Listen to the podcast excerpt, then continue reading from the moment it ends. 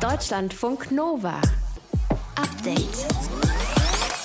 Mit Ralf Günther. Habt diese Woche auch mal ein Taxi vor euch gehabt im Straßenverkehr? Da kleben bei ganz vielen Taxen hinten so zwei fette bunte Aufkleber drauf, manchmal auch auf der Motorhaube.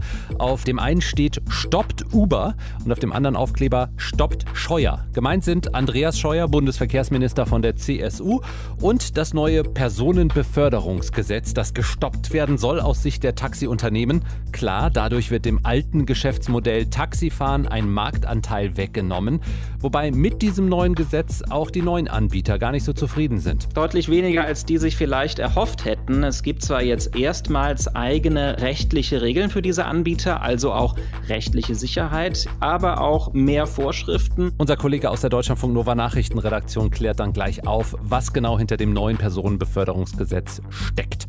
Rahel Klein aus dem Update-Team hat sich mit den beiden coolsten Royals der Welt beschäftigt, Harry und Meghan und deren Interview mit Oprah Winfrey, das am Sonntag ausgestrahlt wird. Man darf gespannt sein. Es gibt erste Ausschnitte daraus. Es kann sehr gut sein, dass sie sich doch nochmal mit dem Buckingham Palace richtig anlegen. Das also gleich in dieser Podcast-Episode. Außerdem haben wir uns mit Smudo von den Fantastischen Vier verabredet. Der ist ja seit Tagen medial unterwegs, um seine Luca-App zu promoten. Eine App zum Contact Tracing und wir wollen von ihm wissen, wie sieht er denn eigentlich die Lockerungspläne der Bundesregierung und der Bundesländer und was ist bei der zukünftigen Kontaktverfolgung per App eigentlich das Wichtigste? Ich sag schon mal so viel, Smudo wird uns ein Pro-Seminar über Quellcluster geben. Die Quellcluster Theorie, dass man nicht den finden muss, der infiziert ist, sondern man muss den Infizierten finden, der den Infizierten infiziert hat. Auch das im Podcast zum Update am 5. März 2021. Danke fürs Klicken, Laden und Hören. Deutschlandfunk Nova. So, mal Hand hoch. Wer von euch Deutschlandfunk Nova Hörerinnen und Hörer nutzt regelmäßig Uber oder FreeNow oder Moja oder Berlkönig? Sind ja alles Alternativen zu Taxi, Bus und Bahn, um sich von A nach B bringen zu lassen, zumindest in den Städten in Deutschland. Aber in größeren Städten, vor allem Hamburg und Berlin, ist die Auswahl oft größer als anderswo und ganz besonders als auf dem Land. Ne? Neue Regeln könnten da etwas Bewegung bringen. Der Bundestag hat sie heute beschlossen und wir reden darüber mit Jan Bungertz aus der Deutschlandfunk Nova Nachrichtenredaktion. Jan, worum geht's beim neuen Personenbeförderungsgesetz? Ja, also das Ziel ist tatsächlich, neue Mobilitätsdienste zu fördern. Ein paar Beispiele hast du ja gerade schon gebracht. Es geht unter anderem um Unternehmen wie Uber oder FreeNow, die über ihre Apps neben den klassischen Taxis eben auch Mietwagen sozusagen mit Chauffeur anbieten. Dann fangen wir doch mal mit denen an. Was ändert sich für die Taxikonkurrenten? Ja, deutlich weniger, als die sich vielleicht erhofft hätten. Es gibt zwar jetzt erstmals eigene rechtliche Regeln für diese Anbieter, also auch rechtliche Sicherheit, aber auch mehr Vorschriften und es bleibt bei Nachteilen, die zum Beispiel Uber Deutschland seit langem kritisiert, wie die Rückkehrpflicht zum Betriebsort. Was heißt das genau, Rückkehrpflicht? Das heißt, dass eben diese Mietwagen mit Fahrer wie Uber oder FreeNow sie in einigen Städten anbieten, weiter verpflichtet sind, nach einer Fahrt an einen festen Ort zurückzukehren. Sie dürfen also nicht spontan unterwegs neue Kundinnen oder Kunden aufnehmen, jetzt nicht per Winken wie beim Taxi, aber auch nicht per App. Und die Regel kann zwar in Zukunft etwas aufgeweicht werden, weil Städte und Gemeinden dann selbst zusätzliche Rückkehrorte einführen können, aber es bleibt eben dabei, dass die Shuttle-Dienste mehr Leerfahrten haben als Taxis und das soll in der Tat die Taxibranche schützen. Die hatte gegen die Abschaffung der Rückkehrpflicht auch immer wieder protestiert. Es geht halt auch an deren Geschäftsmodell. Ne? Also ja. Uber ist nicht zufrieden, sagst du. Bringt das neue Gesetz denn vielleicht an anderer Stelle was? Ja, zum Beispiel im Bereich Ride-Pooling, also sich per App-Buchung eine Fahrt mit anderen teilen, also so in Richtung Sammeltaxi. Das geht bisher zum Beispiel mit Moja in Hamburg, Clever Shuttle in Düsseldorf oder auch in Leipzig oder eben der Bergkönig in Berlin. Diese Anbieter kommen mit dem neuen Personenbeförderungsgesetz jetzt mal aus der Experimentierphase raus und dürfen damit auch in Zukunft weiter betrieben werden. Und die Hoffnung ist eben, dass sich mit den klareren Regeln auch neue Anbieter auf den Markt trauen und zum Beispiel in ländlicheren Regionen mehr Services anbieten, insbesondere im Bereich Ride-Pooling. Und wie ist das Echo heute auf das neue Gesetz? Ja, gemischt, sagen wir mal. Ne? Verkehrsminister Scheuer findet natürlich jetzt gar nicht Digitalisierung im Bereich Mobilität so richtig losgehen. Die Taxibranche lobt, wenig überraschend, dass die Rückkehrpflicht für die Konkurrenz bleibt. Das wiederum findet die FDP völlig daneben, weil es den Wettbewerb verhindere. Sieht Uber, wie gesagt, ähnlich. Das Unternehmen befürchtet aber auch noch, dass es in Zukunft sogar komplizierter werden könnte, wenn jetzt eben Städte und Gemeinden mit eigenen Regeln bei den Fahrdienstleistern mitmischen dürfen.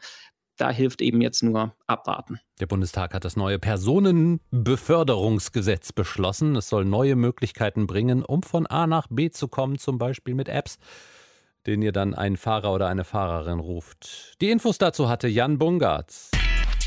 Deutschlandfunk Nova. Update. Wir haben ja diese Woche hier bei uns schon über die Nachverfolgungs-Apps gesprochen, mit denen wir Cafés, aber auch Konzerte und Museen besuchen könnten und dann eben schnell nachverfolgt werden können bei möglichen Corona-Infektionsgeschehen. Die Luca-App zum Beispiel, die könnte eine Rolle spielen bei den neuen Öffnungsstrategien von Bund und Ländern. Smudo von den Fantastischen Vier steht mit der Culture for Life GmbH hinter der Luca-App. Hi Smudo. Schönen guten Tag. Du tingelst seit Tagen durch die Medien, sprichst nicht nur über die App, sondern auch vor allem über die Kulturbranche, die dringend Perspektiven braucht. Heute können wir dich fragen, bist du nach den Entscheidungen diese Woche in der Politik positiv gestimmt? Oh ja, das bin ich. Natürlich freue ich mich. Wir arbeiten ja an Luca schon seit Monaten. Aber es ist vor allem wichtig, dass Luca sozusagen breit funktioniert, sprich in die Breite geht. Kontakt-Backtracing, vor allem auf der Suche nach Quellclustern, geht nicht lokal und geht nicht mit einem kleinteiligen App-Salat. Und das ist mittlerweile auch tatsächlich in Regierungskreisen angekommen, diese Sicht der Dinge. Dem zugrunde liegt vor allem ein tolles Papier von unter anderem dem verrückten, muss man sagen, Epidemiologen Sune Lehmann, ein Däne. Mhm. Da kam die Quellcluster-Theorie, dass man nicht den finden muss, der infiziert ist, sondern man muss den Infizierten finden, der den Infizierten infiziert hat weil sich von zehn Infizierten eigentlich nur einer so hohe Viruslast hat, dass er neun andere infiziert. Die neun anderen haben so eine geringe Viruslast, die spielen sozusagen epidemiologisch keine Rolle. Mhm. Und wie finde ich diesen einen, der in der Zeit, in der er noch keine Symptome hat, so viele Leute anstecken kann? Den muss ich doch schnell finden. Das ist der Schlüssel sozusagen zum Leben mit der Pandemie. Und das kann Luca. Du sagst, das ist auch in Regierungskreisen angekommen. Am Montag soll in Berlin darüber entschieden werden, welche App zur Kontaktverfolgung bundeseinheitlich genutzt wird. Und Olaf Scholz ist ja schwer begeistert von Luca, hat auch gesagt, er hätte schon mit dir gesprochen und er hatte gestern Abend bei Markus Lanz Folgendes gesagt. Bei der Luca-App ist es so, da kann ich jetzt die gute Botschaft sagen, dass wir fast davor waren zu sagen, wir nehmen die einfach, aber jetzt gesagt haben, das kann die Ministerpräsidentenkonferenz pro forma nicht. Deshalb ist die Verabredung, es soll eine Entscheidung am Montag fallen. Es klingt, als ob die kommende Woche ganz gut starten würde für euch. Ja, also noch ist es nicht entschieden, was am Montag passiert. Und ich bin mir ziemlich sicher, dass viele Interessenvertreter jetzt hinter den Kulissen auf ihre Entscheidungsträger einwirken. Deshalb kommentiere ich das gar nicht. Na klar wäre das toll, weil ich finde, dass der pandemische Nutzen von Kontakttracing nur funktioniert, wenn es in die Breite geht. Ich verstehe auch, dass es dazu föderalistischen Herausforderungen kommt, aber das ist dem Virus leider herzlich egal. Es ist aber auch so, dass wir bereits also mit jetzt sechs Ländern schon aktiv gemeinsam Luca Luca an den Start bringen. Wenn man einen Appsalat hat oder an einem Interface sich was überlegt, an das alle andocken müssen, das dauert, das muss gemacht werden und so. Das heißt, wenn man zur SAP geht und sagt, baust in die Corona-Warn-App ein, das dauert drei Monate mindestens und dann hm. kostet es viel Geld und ist vielleicht nicht fertig und erprobt. Wir sind ja mit Luca schon seit Monaten unterwegs in verschiedenen Testbetrieben. Wir können in vier Wochen alle Gesundheitsämter anwenden. Geschwindigkeit ist sozusagen die Hexerei. Was ist das für ein Gefühl, wenn man mit so einer App einem ganzen Land Hoffnung auf mehr Freiheiten machen kann und vor allen Dingen einer riesigen Branche, der Kulturbranche? Es ist sehr theoretisch, weil ich sitze einfach nach wie vor hier in meinem Lockdown-Büro, gucke auf die gleiche Straße, auf die gleiche Apotheke gegenüber, von der ich hoffe, dass sie bald den Schnelltest mit Luca zusammenbauen kann. Ich finde, es ist ein ganz merkwürdiges Gefühl, wie so ein merkwürdiger, unangenehmer Rausch, aus dem ich raus möchte. Und die Hoffnung auf Konzerte und die Hoffnung auf, dass Luca uns helfen kann, ist natürlich auch mehr ein Gefühl. Wir sind einfach unterwegs ins All. Wuhu, und mal gucken, wie es weitergeht. Gut, dass ich diesen äh, philosophischen Exkurs äh, mit aufgezeichnet habe. Es sind vielleicht Lyrics für ein neues Fanta 4 Album für kommendes Jahr oder so, was oh du jetzt gerade abgelassen hast. Noch, noch eins. Ja noch, ja. noch schlimmer. Sag mal, du hast gerade äh, die Schnelltests angesprochen in der Apotheke bei dir gegenüber. Wenn jetzt tatsächlich ein Schnelltestergebnis in die Luca-App eingegeben werden könnte, das gar nicht über das Gesundheitsamt geht, meinst du nicht, dass PCR dann doch die bessere Lösung wäre übers Gesundheitsamt? Gesundheitsamt? Ja, das kommt immer ganz auf die Anwendung drauf an. Es ist immer eine Frage der Mission. Ein Schnelltest ist schon wichtig und die haben 96 Prozent Trefferwahrscheinlichkeit. Und wenn sie anschlagen, dann sind sie eher falsch positiv als falsch negativ. Und man muss auch so sagen, der pandemische Nutzen ist auf jeden Fall da, weil eine geringe Viruslast wird vielleicht nicht nachgewiesen, dann ist man auch nicht gerade unbedingt ansteckend. Es ist ja wirklich nur so, dass jeder Zehnte ansteckend ist und derjenige, der so ansteckend ist, dass er zehn andere ansteckt, der wird auch beim Test gefunden. In einer Welt mit Luca und Schnelltests geht es dann so. Ich gehe in die U-Bahn und checke ein mit Luca. Piep, ich treffe mich mit der Oma und meiner Freundin, wir trinken Kaffee, privates Treffen. Piep, dann gehe ich ins Taxi. Piep, dann gehe ich ins Restaurant. Piep, und dann gehe ich nach Hause. Am nächsten Tag möchte ich ganz so einen Fantas. Ich gehe zum Schnelltest gegenüber, Drogerie oder Apotheker. Die sind angeschlossen an ein valides, zertifiziertes Testsystem. Dort spucke ich ins Glaserl und dann macht es und ich bin positiv. Und das wird aber gleich festgestellt, weil ich habe mich mit der Luca-App dort auch eingecheckt und dann ist es quasi im System. Alle sind gewarnt. U-Bahn, Taxi, Oma, Restaurant. Und ich kann nicht zum Konzert gehen, weil da müsste ich nämlich mit der Luca-App den Test vorzeigen. Mhm. Da ich aber einen positiven Test habe, gehe ich nicht hin. Aber hey, vielleicht kann man das ja automatisieren mit dem Ticketsystem. Dann kriegt man eben sein Ticket zurückbezahlt, weil es nicht geklappt hat. Das ist doch cool. Und dann gehe ich vielleicht zum PCR-Nachtest, um festzustellen, ich war falsch positiv und kann dann vielleicht doch zur Show. So, und das ist eigentlich sozusagen die Welt damit. Und dann ist die Show nicht 500 Leute, sondern die Show vielleicht dreieinhalbtausend, viertausend Leute, weil die Inzidenz niedrig ist, weil die Toleranzen hoch sind, weil man getestet auf die Show kann und weil alle mitmachen können. Und das ist das, was am Mittwoch sozusagen in der Ministerpräsidentenkonferenz klargemacht wurde. Das ist die gute Nachricht. Smudo von den Fantastischen Vier über die Luca-App und die Lockerungen, die in den kommenden Tagen und Wochen anstehen. Ich danke dir. Auch so, gute Besserung. Deutschlandfunk Nova. Update. Ach, ich als alter Royals-Fan. Schönster TV-Moment vor einer Woche das Stück von Late Late Show-Macher James Corden zusammen mit Prince Harry. Wer es verpasst hat, das findet ihr bei YouTube. Und am Montag gucke ich dann Oprah natürlich, das Interview mit Meghan und Harry. My biggest concern was history repeating itself. History repeating itself. Sorge, dass sich die Geschichte wiederholt, sagt Prince Harry. Er meint damit den Umgang der Medien mit seiner Mutter Diana und am Ende vielleicht auch deren tragischen Tod. Das Exklusivinterview wird am Sonntagabend US-amerikanischer Zeit im Network CBS ausgestrahlt. Es gibt bisher nur kleinere Auszüge und die lassen erahnen, dieses Interview hat es ganz schön in sich und könnte zum endgültigen Bruch führen mit dem britischen Königshaus. Rahel Klein aus dem Deutschlandfunk Nova Team, unsere Royals-Expertin heute Abend. Worum wird es gehen bei Oprah? Also den Ausschnitten nach zu urteilen, die CBS im Vorfeld veröffentlicht hat, kann man damit rechnen, dass Meghan ziemliche Kritik am Buckingham Palace üben wird und wie sie vom Königshaus behandelt worden ist, seit sie mit Harry zusammen ist. Sie sagt unter anderem Folgendes. I don't know how they could expect that after all of this time, we would still just be silent if there is an active role that the firm is playing in perpetuating falsehoods about us. Also dramatische Musik, dramatische Ausschnitte. Die Firma könne nicht erwarten, dass sie weiter schweige, während die Firma sich aktiv daran beteilige, Falschaussagen zu verbreiten, hat sie gesagt. Mit der Firma meint sie die Königsfamilie. So nennt auch Queen Elizabeth ihre Familie und das Königshaus. Es geht also nicht um Mafia oder so. Was Meghan mit der Aussage genau meint, weiß man nicht so ganz genau. Aber die New York Times hatte vergangene Woche ja nochmal Mobbing-Vorwürfe von PalastmitarbeiterInnen gegen Meghan veröffentlicht. Die Vorwürfe gab es früher schon mal, die wurden jetzt nochmal aufgewärmt. Und der Buckingham Palace hat diese Vorwürfe auch ungewohnt offen bestätigt und auch eine Untersuchung dazu angekündigt. Und allein das zeigt schon, dass das Verhältnis sehr, sehr angespannt sein muss. Es klingt ja wirklich, als würden Meghan und Harry sich jetzt nochmal richtig mit dem Königshaus anlegen. Ja, also so manche Royal-Expertinnen, Experten sagen auch, dass dieses Interview das Verhältnis von Harry und Meghan zu den Royals langfristig verderben könnte. Das scheinen beide in Kauf zu nehmen. Es gibt noch den folgenden Vorausschnitt. If that comes with risk of losing things, I mean, I've, there's a lot that's been lost already.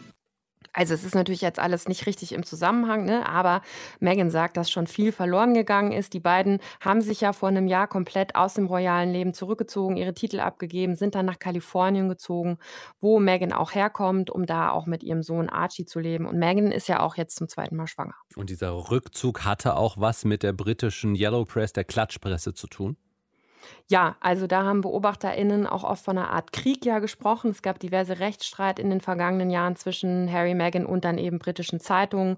Unter anderem hatte die Mail on Sunday ja auch mal Auszüge aus einem Brief von Meghan an ihren Vater veröffentlicht. Zudem hat sie ja auch kein einfaches Verhältnis. Und da hat Harry vor kurzem bei US-Showmaster James Corden auch Folgendes gesagt. We all know what the British press can be like. And it was destroying my mental health. I was really? like, this is toxic. Yeah. So I did what any husband and what any father would do is like, I need to get my family out of here. Ja, also er wollte seine Familie vor der Verfolgung durch die Presse schützen, weil auch er und alle eben mental darunter gelitten haben und weil ja seine Mutter Diana damals auch von der Presse regelrecht verfolgt wurde nach ihrer Trennung von Prinz Charles, Harrys Vater, und auch psychisch unglaublich unter diesen ganzen Berichten gelitten hat. Und das Ganze endete ja dann 97 in diesem tragischen, tödlichen Autounfall auf der Flucht vor den Paparazzi. Das heißt jetzt aber, dieses Interview signalisiert auch schon nochmal eine weitere Emanzipation, sag ich mal, von von Meghan und Harry aus dem ganzen royalen System, oder? Ich glaube schon, dass man das so sehen kann, aber es wird auch ein bisschen darauf ankommen, was da in dem Interview am Sonntag alles gesagt wird. Also ob die beiden vor allem das System und die Presse kritisieren oder ob auch einzelne Personen sozusagen direkt kritisiert werden aus dem Königshaus. Royal-ExpertInnen sagen aber, dass es die Tür für eine Rückkehr nun wirklich endgültig verschließen könnte. Und für die Royals kommt dieses Interview auf jeden Fall auch nicht zu einem gerade günstigen Zeitpunkt, auch weil Prinz Philipp, der Mann von der Queen, ja nach einer Herz-OP im Krankenhaus liegt. Also es ist alles aufregend. Er ist 99 Jahre alt, das muss man noch dazu sagen. Ja, also auf jeden Fall. Das ist, ähm, ja. Das ganze Interview zu sehen gibt es auch hier bei uns in Deutschland. Harry und Meghan und Oprah Winfrey. RTL hat sich die Rechte gesichert, strahlt am Montagnachmittag das Ganze in einem dreistündigen Exklusiv-Spezial aus. Das wollen wir noch der Vollständigkeit halber sagen. Deutschlandfunk Nova. Update. Sind es vor allem Menschen mit Migrationshintergrund, die an Covid-19 erkranken bzw. die schwere Verläufe der Krankheit haben und im Krankenhaus sind? Die Bild hatte darüber diese Woche berichtet. Mancherorts seien 90 Prozent der schweren Covid-19-Fälle Menschen mit Migrationshintergrund in einer bestimmten Klinik zum Beispiel. Was könnten die Gründe dafür sein? Nach einer Recherche von NDR, WDR und Süddeutscher Zeitung wissen 14 von 16 Bundesländern gar nicht, welche Personen sich mit Corona infizieren. Sie wissen wenig bis nichts über den Background der Infizierten. Darüber sprechen wir mit Markus Grill, dem Leiter des Berliner Büros des Investigativressorts von NDR und WDR. Guten Abend. Guten Abend. Was wissen denn die Behörden darüber, welche Bevölkerungsgruppen besonders von Covid-19 betroffen sind? Wirklich so wenig? Fast gar nichts. Wenn man das Robert Koch Institut fragt, dann hat das Robert Koch Institut Informationen zum Alter und zum Geschlecht von Infizierten. Aber mehr weiß es nicht. Und mehr wissen auch die Gesundheitsministerien nicht. Wir haben alle 16 Gesundheitsministerien in Deutschland gefragt, welche Informationen sie denn über den sozialen Hintergrund der Infizierten haben. Und nur zwei von 16 Ministerien haben, konnten die Fragen so halbwegs beantworten, nämlich Berlin und Bremen. Und warum gibt es dazu so wenige Daten? Das hat in Deutschland eine ungute Tradition, würde ich sagen, dass man diese Dinge nicht erforscht. Man erforscht sehr wenig soziale Ungleichheit im Gesundheitswesen oder auch von Erkrankungsrisiken. Das ist ein großer Unterschied zum Beispiel zu den USA oder in Großbritannien, wo diese Studien stattfinden und wo sie übrigens auch bei Corona-Kranken stattgefunden haben. Also Dort gibt es wesentlich mehr Erkenntnisse, welche Menschen denn ein höheres, ein sehr viel höheres Risiko haben, sich zu infizieren. Jetzt habe ich einige Studien auch aus den USA gesehen. Da ist das ja durchaus auch so, dass zum Beispiel schwarze Bevölkerungsgruppen in manchen Bundesstaaten besonders betroffen sind von dieser Pandemie. Jetzt wurde hier bei uns von einem Beispiel berichtet, wo 90 Prozent der Patientinnen und Patienten einen Migrationshintergrund hätten. Was ist an solchen Meldungen dran? Na, das sind anekdotische Geschichten, vielleicht aus einzelnen Krankenhäusern mal. Wir haben auch die ganzen Unikliniken gefragt und die Unikliniken führen auch keine Statistik darüber, welcher ihrer Patient einen Migrationshintergrund hat.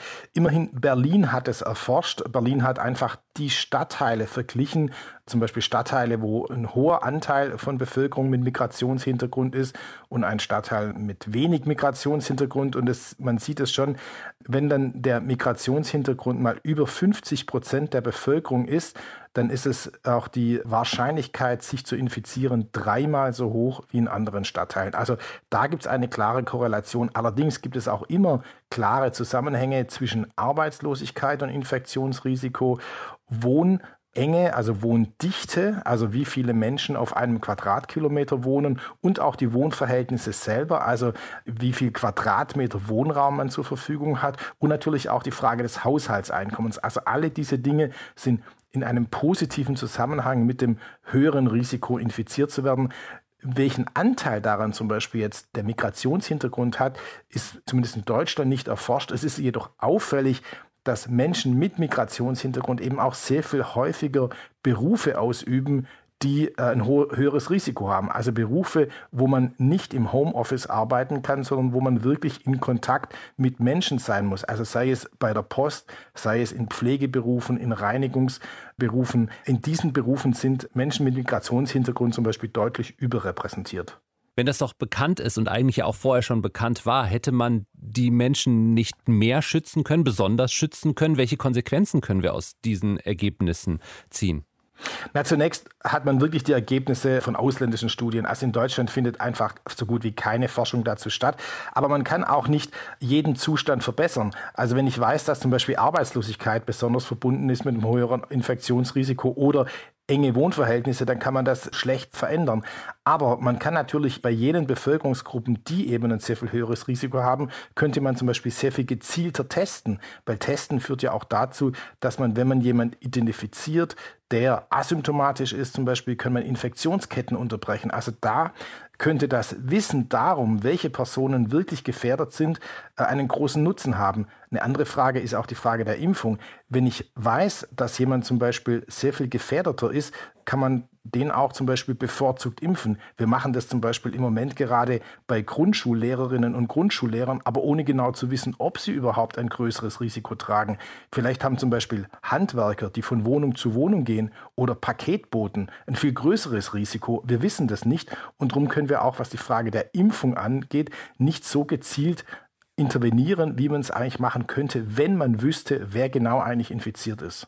Markus Grill, Leiter des Investigativressorts von NDR und WDR hier bei uns in Deutschlandfunk Nova, über die Meldung, über die diese Woche viel diskutiert wurde, dass vor allem Menschen mit Migrationshintergrund an Covid-19 erkranken bzw. auch schwere Verläufe der Krankheit haben. Deutschlandfunk Nova.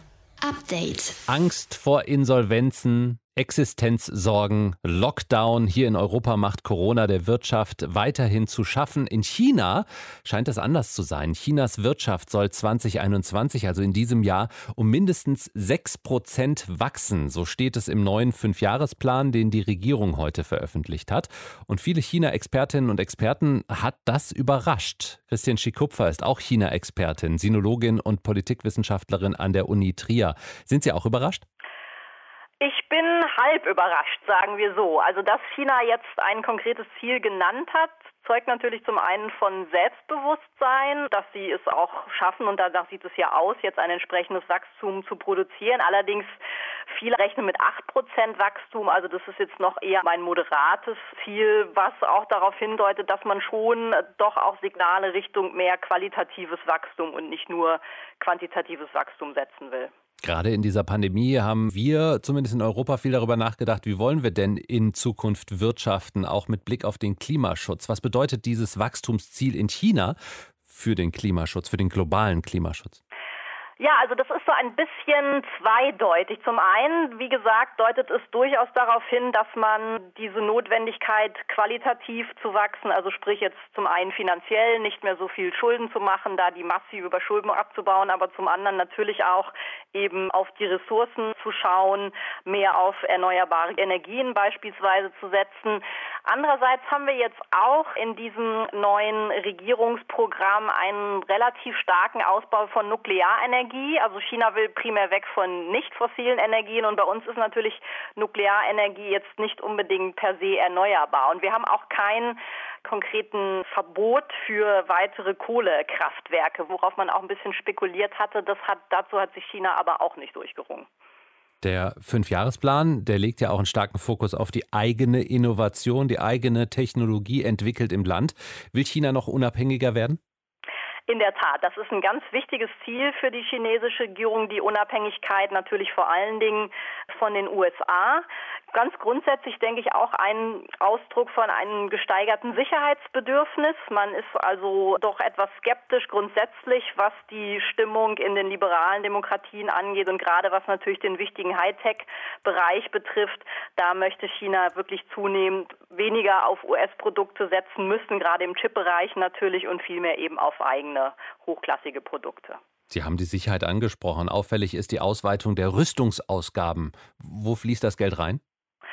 Die Rüstungsausgaben in der Tat etwas höher, vor allen Dingen als im vergangenen Jahr, in die Modernisierung des Militärs, also auch in Verbindung mit Hightech. Ganz klar da auch jetzt nicht nur ein Sicherheitsbedürfnis erkennbar, sondern auch darüber hinausgehend eben eine Machtprojektion, gerade in der Region mit Blick auf Taiwan, möchte also China in der Lage sein und hat das ja auch immer wieder getan, durch Militärmanöver, wie man einen Flugzeugträger versenkt oder auch durch Überflüge in den Luftraum. Also auch ganz klar seinen Machtanspruch damit entsprechenden modernen Militärausrüstung dann auch deutlich machen können.